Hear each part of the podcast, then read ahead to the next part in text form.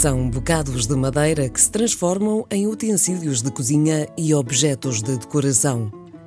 No sítio do Marco, em Machico, o ditado popular em casa de ferreiro espeto de pau quase se adequa na íntegra. No caso de hoje, é um pedreiro que nas horas livres trabalha madeiras. São 20 anos de experiências que resultam em peões, rolos da massa, colheres de pau e o pau da poncha. Filipe Nóbrega começou pelas colheres de pau por serem mais simples de fazer, mas gosta de experimentar outros objetos. Mas comecei a fazer primeiro as colheres para então começar em mexilhotes. Tenho gosto em fazer qualquer coisa. Um autodidata cuja única referência em trabalhos de madeira faleceu tinha o pai do artesão 9 anos. O avô, se bem que ia trabalhar numa área muito diferente. Madeira, tive o meu avô que trabalhava com madeira, mas era com caixões. Já há muitos anos, um pouquinho 9 anos quando ele morreu. Trabalhava com madeira, mas era em fazer caixões, fazer colheres e filhotes, essas conchas, peões. Está na cabeça a fazer. Taças. E não será difícil ver o torno a trabalhar nesta zona de Machico. Vai aproveitando as madeiras Tem todas. pedaços de madeira que aproveito. Tem colheres de madeira aí até feitos com pireira, abacateira. Essas estão aqui, melhor preciso mostrar, não, portanto. Aqui é de pireira, dá para. Pira abacata. É mais leve. Nem sabia. E, e dura o mesmo tempo que as outras madeiras? Sim, não andar a pancada.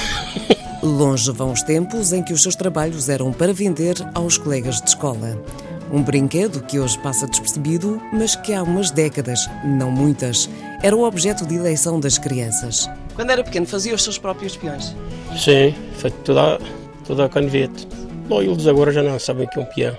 Já não se usa isto no tempo é, mas antigamente se usava, mas agora já não se vê ninguém jogar ao peão. Filipe Nóbrega lá vai passando o tempo a fazer uma série de peças que um dia gostava de mostrar em exposição. Uma delas de grande porte. Oh, o meu clube é o Benfica. Olha, para cá tenho uma água feita de madeira. Era do Benfica e fazia-se. Madeira, madeira de cedro. Apenas um exemplo de inspiração.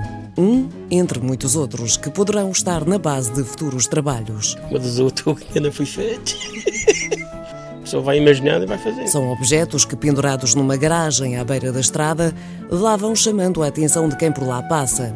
Essencialmente, os mexilhões, que nesta zona têm dimensões e formatos diferentes e que fazem as delícias, principalmente dos estrangeiros, cujo olhar curioso provoca um sorriso. Achar graça, principalmente neste aqui, achar muita graça e deram uma gargalhadas.